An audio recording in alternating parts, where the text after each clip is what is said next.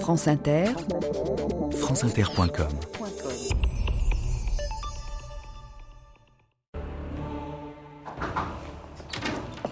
Staatssicherheit, öffnen Sie die Tür.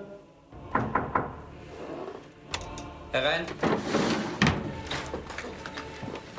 Setzen Sie sich.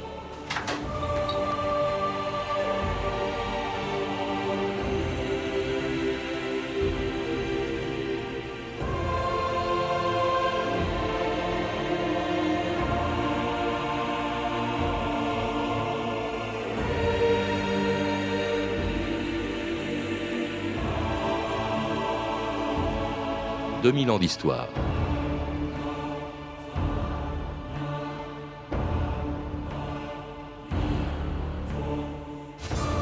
Stasi, pendant 40 ans, ces cinq lettres ont incarné la dictature d'un des régimes les plus répressifs du bloc communiste, créé en 1950 pour lutter contre les ennemis réels ou supposés de l'Allemagne de l'Est, la sécurité d'État, la Staatssicherheit, en abrégé Stasi, est devenu un véritable empire policier qui, par la terreur, le chantage, l'espionnage, l'intimidation et la délation, contrôlait jusque dans ses moindres détails la vie quotidienne de millions d'Allemands. Et l'on comprend pourquoi, dans ce pays où les membres de la Stasi étaient si nombreux que tout le monde espionnait tout le monde, elle était devenue, juste après la chute du mur de Berlin, l'équivalent pour les Allemands de ce qu'était la Bastille pour les Français 200 ans plus tôt. France Inter, Patrice Bertin, le 15 janvier 1990. Au sommaire ce soir, la foule se déchaîne à Berlin-Est. C'est par dizaines de milliers que les manifestants envahissent et saccagent les locaux de la Stasi, l'ancienne police politique, alors que le gouvernement annonce la prochaine inculpation d'Erich Honecker pour haute trahison. Reportage d'Alain Boss. Il s'agit d'une mise à sac en règle. Les manifestants sont entrés dans un grand ensemble de bâtiments de la Stasi. Ils ont tout dévasté. Ils ont jeté des meubles, des dossiers par la fenêtre, ont écrit des mots d'ordre sur les murs comme à bas le Parti communiste ou à bas la Stasi, ils ont brandi des drapeaux ouest-allemands, des pancartes Stasi égale sécurité égale Gestapo ou encore Stasi, Nazi, Gizi. Non, merci. Le Parti communiste est un menteur à battre aux élections, la Stasi une Gestapo à éliminer et la solution radicale, c'est la réunification à Bonn, Alain Beauce pour France Inter. Sonia Combe, bonjour. Bonjour. Vous êtes historienne, spécialiste de l'Europe de l'Est et auteur d'un livre, Une société sous surveillance, dans lequel vous rappelez comment la Stasi espionnait notamment les, les intellectuels allemands. Euh, alors on l'a entendu, elle était comparée en, en 1990 à l'ancienne Gestapo, au KGB. À vous lire d'ailleurs, on a presque parfois l'impression que c'était pire encore. Non, c'est pas vraiment le cas. Il se trouve simplement qu'en 1990, on est sous le choc de la découverte. On découvre tout d'un coup l'ampleur de la surveillance. Alors, on savait que la Stasi était omniprésente, mais pas à ce point. Et là, tout d'un coup, on, ouvre les portes de cette euh, institution qui se trouve à Normannstrasse à Berlin, et on voit qu'il y a, on a calculé après 4 millions de dossiers. Et ça, c'est épouvantable. Tout le monde est sous le choc. On se dit, tout le monde pense avoir été observé. Hmm. Et, et d'où ces exagérations parce que je crois quand même qu'on ne peut pas dire qu'on ne peut pas comparer la Stasi à la Gestapo, du moins dans la finalité. La Stasi n'a pas commis les crimes de la Gestapo. Comme a pu dire quelqu'un d'ailleurs, euh, je ne sais plus qui, un, historien allemand, il a dit euh, très calmement, écoutez, euh, la Stasi nous a laissé 4 millions de dossiers, elle n'a pas laissé 4 millions de cadavres mmh, derrière elle. Mmh. Elle fliquait tout le monde en tout cas. Alors je voudrais qu'on rappelle quand même son, son histoire. elle est née, il faut le dire, dans un contexte d'extrême tension internationale, c'était en 1950 l'Allemagne de l'Est venait de devenir un État, la, RDA, dont d'ailleurs elle était l'émanation, le, bouclier, le greffe, c'était même un ministère, le Ministerium für Staatssicherheit. Hein. Oui, on crée immédiatement, à peine la, RDA est créée, c'est-à-dire qu'il y a la division de l'Allemagne qui s'instaure, la RDA est créée en zone d'occupation soviétique, et là, euh, elle va reprendre les structures euh, de, la police politique soviétique, euh, qui était le KGB, bon, à l'époque c'était l'ancêtre du GPU, si vous voulez, hein. Donc, et la Tchéka, ou l'ancêtre de la Tchéka plutôt, après le GPU, mmh. puis on arrive au KGB, et, et là, la Stasi, donc, est construite sur le modèle de la Tchéka, exactement. C'est une police militaire, c'est un, organe militaire. Voilà. Elle est donc concomitante de la création de l'État. Et puis alors c'est une émanation du parti dont elle est, je crois que c'était son slogan, le bouclier et le glaive. D'ailleurs, c'était des communistes exclusivement qui ont pris sa, direction, euh, trié sur le volet. Je crois que le, premier euh, euh, de ces de ces dirigeants était, il fallait l'être d'ailleurs, ancien membre du PC. c'était souvent, parfois, des, des membres des, des, brigades internationales, des gens qui avaient pu être déportés à l'époque où le parti communiste était persécuté par les nazis, ce qui d'ailleurs donnera aux, gens de la Stasi, ce qui, avait, ce qui leur a appris des méthodes de, euh, euh, de clandestinité, enfin de vie clandestine, etc. Beaucoup aussi ont émigré ou sont partis en exil en URSS, et voilà qu'ils reviennent avec pour première mission, vous le rappelez, Sonia Combe, d'abord la répression. Oui, ce sont tous des antifascistes euh, qui sont au sommet de, l'État, des antifascistes qui ont passé euh, la période nazie euh, soit en prison, soit dans les camps, Buchenwald et autres, soit en exil en Union soviétique ou au Mexique ou dans les pays qui avaient bien voulu les accueillir. Souvent, ils avaient fait, vous avez raison, ils avaient fait la guerre d'Espagne également, hein, donc du côté de l'Espagne républicaine. Bien, ils reviennent dans ce qu'ils considèrent être la bonne Allemagne, l'Allemagne qui prend ses distances de l'Allemagne nazie et ils estiment que la, RFA est la continuation, si on peut dire, de l'Allemagne nazie. Euh, donc eux, ils incarnent euh, la bonne Allemagne, l'Allemagne euh, anticapitaliste, démocratique, qui veut tourner radicalement la page d'avec le passé nazi. Ce qui n'était pas vraiment le cas de la RFA, laquelle poursuivait une politique d'épuration euh, des cadres nazis bien moins rigoureuse que la RDA. En RDA, on peut dire que là, l'épuration a été assez loin, alors même pratiquement elle a été totale, alors qu'en RFA, on a dû conserver des cadres, et pour cela, on a passé quand même pas mal de compromis, compromis dont se servait la, RDA, évidemment, pour accuser l'Allemagne de l'Ouest d'être la continuité de cet État. Euh, Mais la répression, de, la répression de la Stasi à cette époque n'est pas exclusivement contre les anciens nazis. On va voir aussi, on va se mettre à la recherche d'anciens trotskistes, et puis devenant un pays à partie unique, on va également lutter contre des partis d'opposition qui espéraient, euh, non, non communistes, qui espéraient euh, pouvoir ressusciter après la période nazie. Oui, c'est vrai, mais au départ, quand même, l'ennemi principal, c'était l'ennemi extérieur. C'était euh, celui qui était contre, la, contre la création de la RDA. Donc c'était l'ancien nazi, c'était évidemment les espions étrangers. Ça n'était pas encore vraiment le peuple lui-même, si vous voulez c'est progressivement que la, Stasi euh, euh, changera son regard et se tournera également vers, elle essaiera de débusquer également l'ennemi intérieur. Et mmh. c'est là où ça devient grave pour la société civile. Hmm. Alors cet, ennemi intérieur, il faut croire qu'elle ne le trouve pas toujours et que cet appareil très répressif, vous le dites au, début, euh, eh bien n'est pas infaillible puisque c'est en Allemagne de l'Est que s'est déclenché trois ans avant la Hongrie la première révolte anti-soviétique et anticommuniste des pays d'Europe de l'Est. C'était en 1953. Que se passe-t-il derrière ce rideau de fer de nouveau abaissé? Dès le matin, la radio parlait d'arrestation de provocateurs dans différentes usines. Au début de l'après-midi, une proclamation du gouvernement militaire soviétique de Berlin-Est annonçait la première exécution, celle de Willy Göttling, habitant de Berlin-Ouest, fusillé comme agent d'un service de renseignement étranger et comme participant actif aux actes de banditisme commis contre le gouvernement et la population. La ligne à laquelle se tiennent les dirigeants communistes consiste en effet à rejeter la responsabilité des manifestations sur des agents occidentaux. C'est ainsi qu'ils n'ont pas hésité à jeter dans la balance le poids de toutes leurs forces militaires d'occupation. Les chars d'assaut russes foncent, c'est l'oppression contre la liberté.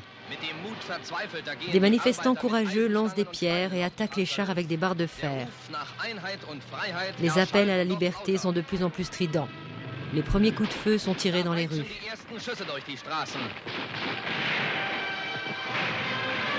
Et c'était la toute première révolte anti-soviétique et anticommuniste dans, dans les pays de l'Est. On l'a un peu oublié, Sonia Combe, mais surtout elle révèle quoi? Elle révèle les faillites, la faillite de la, de la Stasi, à l'évidence. D'ailleurs, son premier directeur a été chassé juste après cette révolte de 53. Ah oui, la, Stasi n'a absolument rien vu venir. Euh, et ça, immédiatement, Saïsser a été limogé. Euh, c'était de sa responsabilité. c'est à ce moment-là qu'on comprend qu'il faut étendre la Stasi sur le plan intérieur. Hmm. 53 euh, marque ce tournant. ça ne sera pas suivi d'effet immédiatement. D'ailleurs, visiblement, la Volweber qui succède à Zeisser continue à penser que la priorité, c'est l'ennemi extérieur. C'est celui qui est contre la création d'un État socialiste. et il ne, veut pas vraiment regarder la société. Et il faudra attendre 56 euh, pour qu'à ce moment-là, la devienne une police destinée avant tout à l'intérieur. Oui, et à la surveillance. Hein. La, mission de répression qui était importante, privilégiée, disons, dans les premières années de la Stasi, il y a eu quand même beaucoup de Elle a pratiqué la torture aussi, la Stasi, euh, à ce moment-là. Dans les premiers, les premières années, euh, assurément. Les premières années, assurément. Euh, il faut toujours périodiser pour l'ensemble de tous ces pays. Il faut périodiser, si vous voulez. On ne peut pas dire que les années 50 sont les mêmes que les années 70 hein, pour n'importe quel pays, et encore moins pour les années 80. Alors, en RDA, certainement que jusqu'en 55-56, la répression violente de type classique a eu lieu. Hmm. Et puis alors, on surveille quoi Puisque c'est la surveillance qui est maintenant privilégiée. On surveille surtout les tentatives de départ. Parce que, il faut le rappeler aussi, dans ces années-là, jusqu'en 61, dans les années 50, les départs sont massifs en direction de l'Allemagne de l'Ouest. Il y a une véritable hémorragie de la population est-allemande euh, parce qu'ils sont faciles, parce qu'il n'y a pas encore de mur. C'était extrêmement facile de partir. Il suffisait de prendre le, métro. Euh, simplement, on pouvait être contrôlé et dans ce cas-là, on était euh, poursuivi pour tentative de, fuite. Mais c'est vrai que les départs ont été très importants. Jusqu'à la création du mur en 61, je crois qu'il y a eu plus de 4 millions de départs. Inter, actualité. Au micro, Jean Piazza. Parlons donc de Berlin, puisque Berlin domine et de loin toute l'actualité de ce dimanche 13 août. Au milieu de la nuit, ce que l'on craignait depuis quelques jours s'est produit. La frontière entre les deux parties de la ville de Berlin a été soigneusement verrouillée. Piquets, barbelés, chevaux de frise, stations de métro fermées, etc., etc. Bref, plus moyen pour un Allemand, quel qu'il soit, de passer de Berlin-Est à Berlin-Ouest. Achtung, Achtung, hier spricht die Polizei. Nach Mitteilung der Behörden des wird heute in der Zeit von 11 bis 15 Uhr das West of the wall, I'll wait for you. West of the wall, our dreams can all come true. Though we're apart a little while, my heart will wait until we both can smile.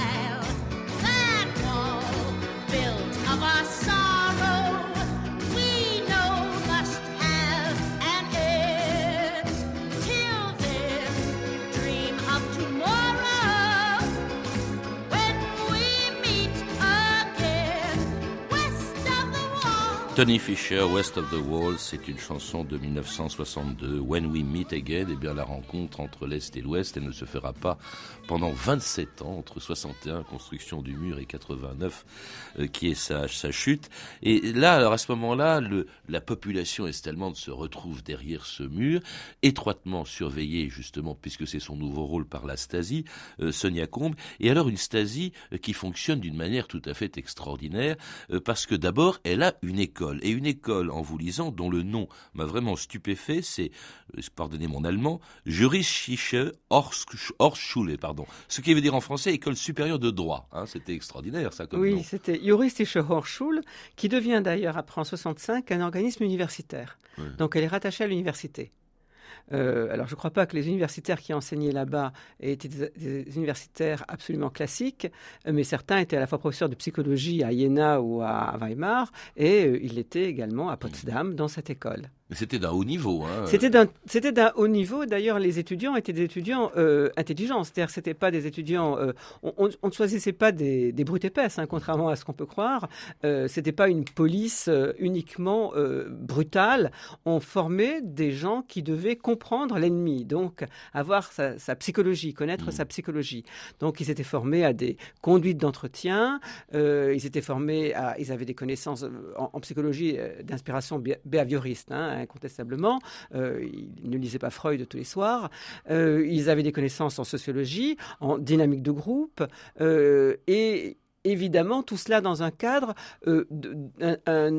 comment dirais-je, une formation idéologique entretenue, mais qui, est, qui reposait le plus souvent sur la conviction. Hein. La conviction que, avec des difficultés, certes, on construisait quand même une société meilleure. Mmh. Je voulais juste dire un petit mot à propos quand même de la construction du mur. C'est qu'il faut, il faut toujours rappeler que la RDA a été contrainte de, de, de construire ce mur. C'est sur la base de contraintes économiques qu'elle a faites, pour la simple raison que la RFA ne cessait de dire que les citoyens de RFA étaient des citoyens de, RDA, pardon, étaient ses citoyens virtuels. Mmh. Donc elle était, elle se sentait menacée, et c'est la raison bah, pour laquelle. surtout par la fuite, parce que les citoyens fichés le camp, ils préféraient franchement vivre à l'Ouest qu'à l'Est. Oui, bien sûr, mais si vous dites aujourd'hui à tous les, à, tous les habitants du Mali qui sont des, Français virtuels, il n'y aura aucun problème. Alors en tout cas, à cette école, il y avait des cours de tout, et notamment de psychologie pour apprendre à bien conduire, bien sûr, les interrogatoires des suspects.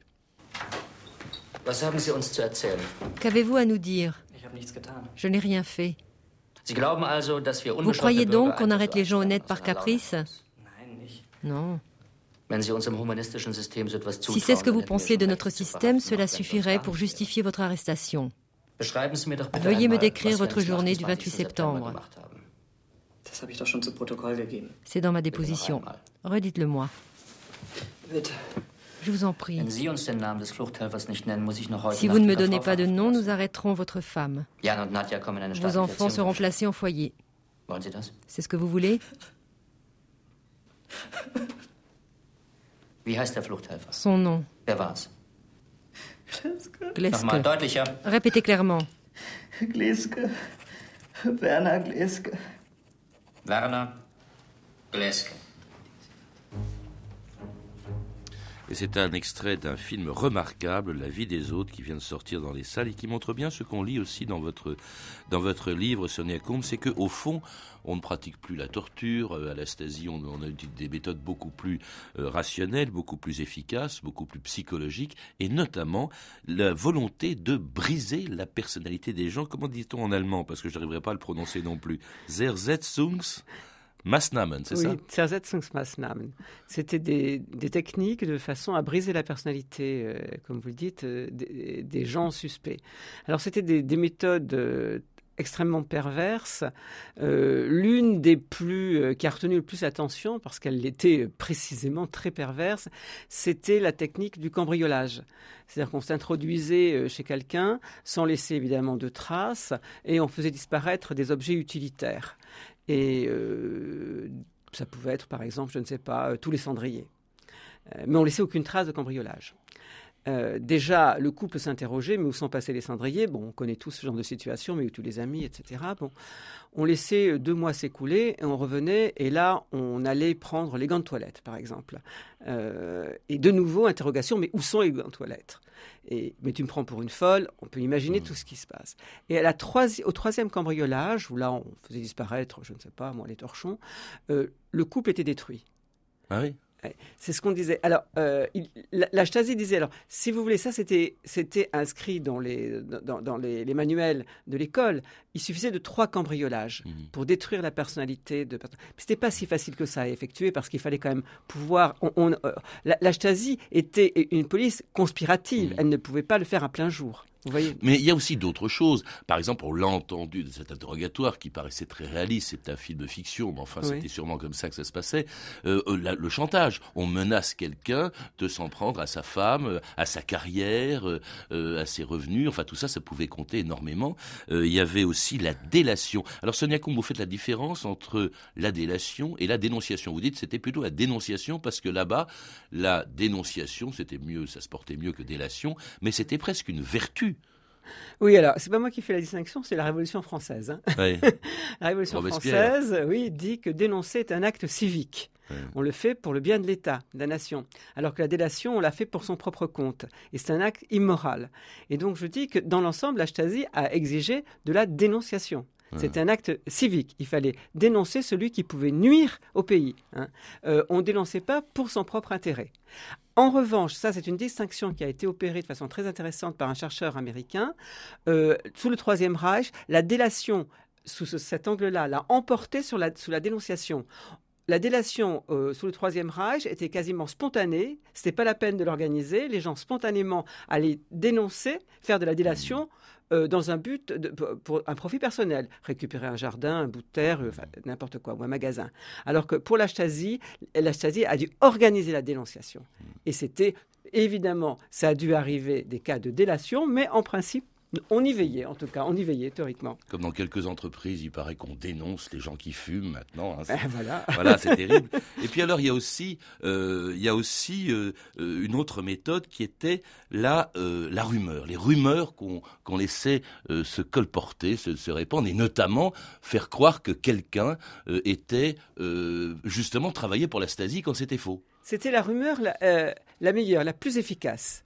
Euh, c'était la plus efficace. Euh, dans la mesure où on laissait entendre que tel dissident travaillait pour la Stasi, les autres en doutaient peut-être, ses compagnons en doutaient peut-être, mais finalement se méfiaient. Et petit à petit, la personne se trouvait isolée. Et quand vous êtes isolé sans savoir pour quelle raison, c'est quelque chose de psychiquement très très difficile à, euh, à, supporter. Sinon, ce qui concerne la rumeur, en lisant les, dossiers de la Stasi, très souvent j'avais l'impression de lire, vous savez, les racontards dans les couloirs, couloirs dans les bureaux. Sauf que nous, on n'a pas de Stasi pour consigner. Mais c'était à peu près ça, cet ordre-là. C'était, on utilisait un procédé très classique, mais qui ne laisse pas de traces. Les dossiers où, par exemple, encore c'est rapports comme celui-ci. Euh, écoutez-le, c'était celui d'un agent de la Stasi euh, sur un intellectuel dissident, euh, extrait d'une émission de Christelle Le Polotec sur France Culture en 2004. Compte rendu, objet, affaire Birman. Je vois des possibilités de m'introduire personnellement dans le cercle privé de Birman, Havman, Fuchs, Kunze, Panach. D'après mon évaluation personnelle de la situation, il existe un grand nombre d'intellectuels qui, de manière ouverte ou cachée, A. gardent des contacts avec Birman et Havman, B. sympathisent avec eux, C. développent des idées contre-révolutionnaires similaires. Dans le passé, ma femme a souvent eu des contacts avec Madame Birman. Je pense que par ce biais, on peut obtenir des contacts avec d'autres personnes proches. Je crois disposer de conditions indispensables pour établir un contact permanent Intérêt pour l'art, connaissances artistiques, financement d'éventuelles activités artistiques, aide pour Madame Biermann qui devra vraisemblablement dans le futur se contenter de moyens limités. Tout cela devra être mis en place. Je vous demande pour cela les pleins pouvoirs et si possible une liberté de mouvement dans le temps et l'espace. Camarade Fischer. Wolf Biermann, chanteur dissident d'Allemagne de l'Est. Keiner tut gern tun, was er tun darf. Was verboten ist, das macht uns gerade scharf. Ce qui est interdit, voilà ce qu'on désire. Eure schönen Frauen liebt, die euch doch zwei Hörner setzen, statt das eine aufzurichten. Rat ich, lass die Eifersucht, löst des Ehrings harte Fessel. Personne n'aime faire seulement ce qu'il a le droit de faire. Ce qui est interdit, voilà ce qu'on désire. Weil keiner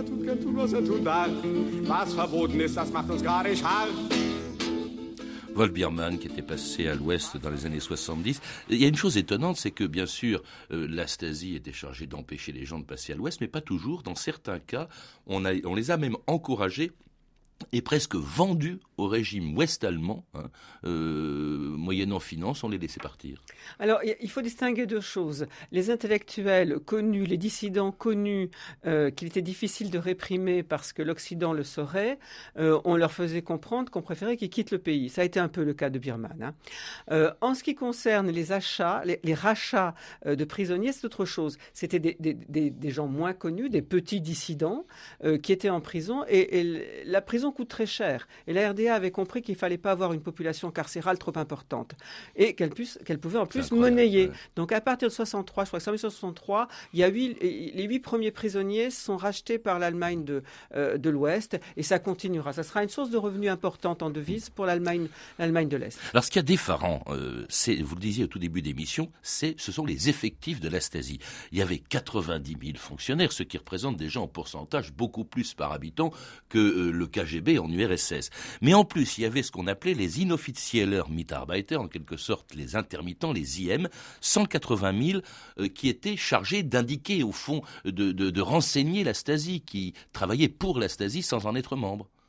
Oui, alors c'est ça, c'est eux qui faisaient fonctionner le système de surveillance, parce que sinon la Stasi, les fonctionnaires de la Stasi en eux-mêmes, ils ne pouvaient pas s'en sortir. Il fallait, pour, euh, euh, tisser cette toile d'informateurs, il fallait faire appel à, des volontaires, si je puis dire, ou, à des bénévoles, euh, comme on voudra qu'il n'était pas toujours ni volontaire ni bénévole. là, il faut quand même faire attention à une chose, c'est que, bien sûr, le but de la Stasi, et c'est là où elle a été très forte, c'était de faire de chaque citoyen le flic de l'autre. Mm. Ça, c'est certain. Mais euh, si vous voulez, euh, ce chiffre de 500 000 euh, informateurs inofficiels pendant toute la durée de la, de la RDA qui paraît énorme comme ça, il faut comprendre que ça peut être uniquement une personne qui a collaboré occasionnellement. rares ont été les personnes qui ont collaboré avec conviction et, sérieux pendant 40 ans. Et, cela avec des résultats qui, étaient tout, qui les rendaient souvent impuissantes, cette Stasi, comme en 87, lorsque les autorités allemandes ont essayé d'empêcher en vain les Berlinois de l'Est d'approcher du mur derrière lequel s'était organisé à l'Ouest un concert rock. Écoutez Gesine Schwann, une ancienne habitante de le Berlin-Est. Tout le monde savait qu'il y aurait ce concert d'un band qui était très connu. Et aussi, d'après ce que je me souviens, ces musiciens on fait exprès de s'adresser aussi au public à l'Est, non pas pour provoquer les, politiciens, mais pour leur dire, écoutez, la musique, c'est sans frontières et on peut quand même faire du rock partout. L'Est ne voulait pas permettre aux jeunes gens de euh, se rendre dans la zone tout à fait près du mur, parce que c'était une zone de sécurité. Et la police réagissait de façon très dure, d'après ce que je me souviens. Ils, ils retransportaient les gens pour évacuer la zone et pour euh, éteindre cette étincelle, pour ainsi dire, d'unité de, allemande. Jean-Louis le prêtre. Et, il y avait donc un, cordon de, police et dans un deuxième rang de, la Stasi euh, qui empêchait donc d'approcher euh, de, la porte de Brandebourg. Le, mur était un tabou, en quelque sorte. Hein. Et finalement, euh, la, police a fini par charger. Il y a eu, c'est peut-être à ce moment-là qu'on a entendu effectivement les premiers slogans ou les premiers cris sur, sur la chute du mur. Wir haben eine Kamera gemacht. Hier. Genau, la genau. Ja, mal. Ja. mal. Sagt er sich hier einmauert ist von krankhafter Substanz. Genau. genau. Oh,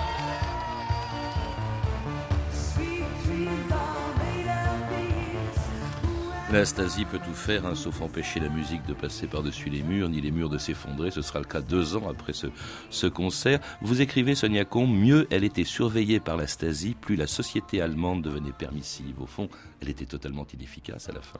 C'était une police non pas d'attaque, mais d'observation, la Stasi, pour reprendre la célèbre définition de Fouché. Elle ne pouvait rien faire, mais elle savait tout.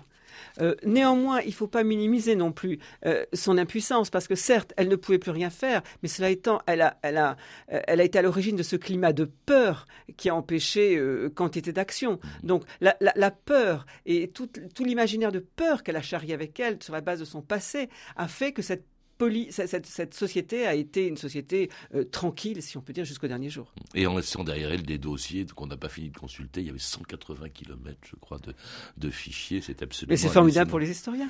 Oui, en tout cas, euh, c'est également formidable de nous avoir rappelé cette histoire, euh, Sonia Comte, que l'on retrouve aussi dans votre livre, Une société sous surveillance, les intellectuels et la Stasi, publié chez Albin Michel. Vous avez également publié Archives interdites, histoire confisquée aux éditions La Découverte. Vous avez pu entendre des extraits de deux émissions diffusées sur France Culture, Stasiland par Christelle Le sur, et Un surpris par la nuit de novembre 2004, et puis l'histoire en direct de mai et juin 1996, ainsi que des extraits du film, l'excellent film La vie des autres du réalisateur allemand Florian Henkel von Donnersmarck, actuellement dans les salles, film qui a obtenu de très nombreuses récompenses. Toutes ces références sont disponibles par téléphone au 32 30, 34 centimes la minute ou sur le site franceinter.com. Autre chose, vous avez été nombreux à nous écrire au sujet du podcast de l'émission de mardi qui n'a pas fonctionné. Ce problème technique est en train d'être réparé et vous pourrez avoir accès exceptionnellement aux deux parties de cette émission consacrée à la conquête de l'Ouest et les podcaster grâce au lien que vous trouverez en bas de la page en date des 6 et 7 février. C'était 2000 ans d'histoire la technique Sophie Moreno et Patrick Henry, documentation et archives sonores Claire Destacan, Emmanuel Fournier et Catherine Louis, une réalisation de Anne Kobilac. Demain, dans 2000 ans d'histoire, Cromwell.